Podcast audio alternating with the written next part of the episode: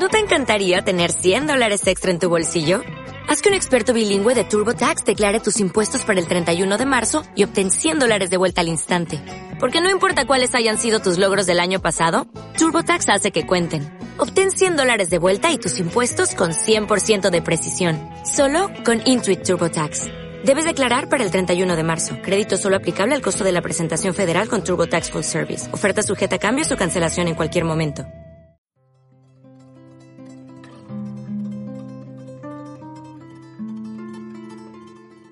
La Iglesia, comprometida con el Estado, mantenía una posición muy ambivalente con respecto a los esclavos.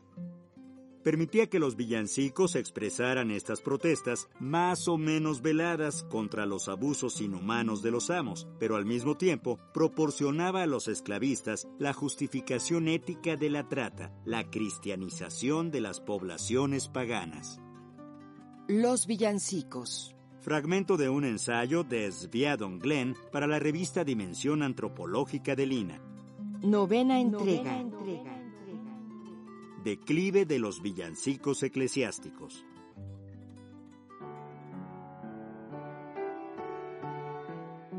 Alrededor de 1750, la gran popularidad que tenían los villancicos eclesiásticos disminuyó, aunque en casos aislados se seguirían cantando hasta mediados del siglo XIX.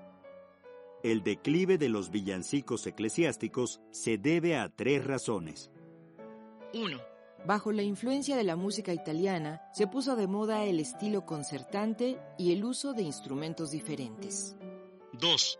Por la misma época, la Iglesia buscaba argumentos más científicos para reemplazar los conceptos medievales escolásticos y rechazaba las manifestaciones de religiosidad popular con resabios de paganismo que se había puesto de moda en el siglo XVII. 3.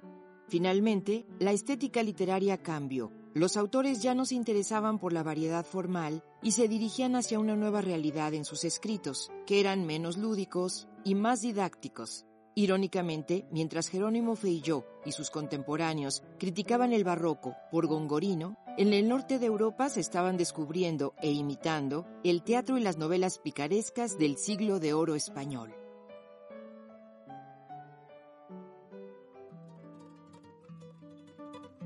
Esta fue la novena entrega de este contenido y el final del mismo.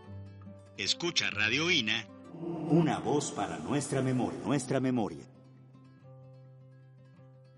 Instituto Nacional de Antropología e Historia.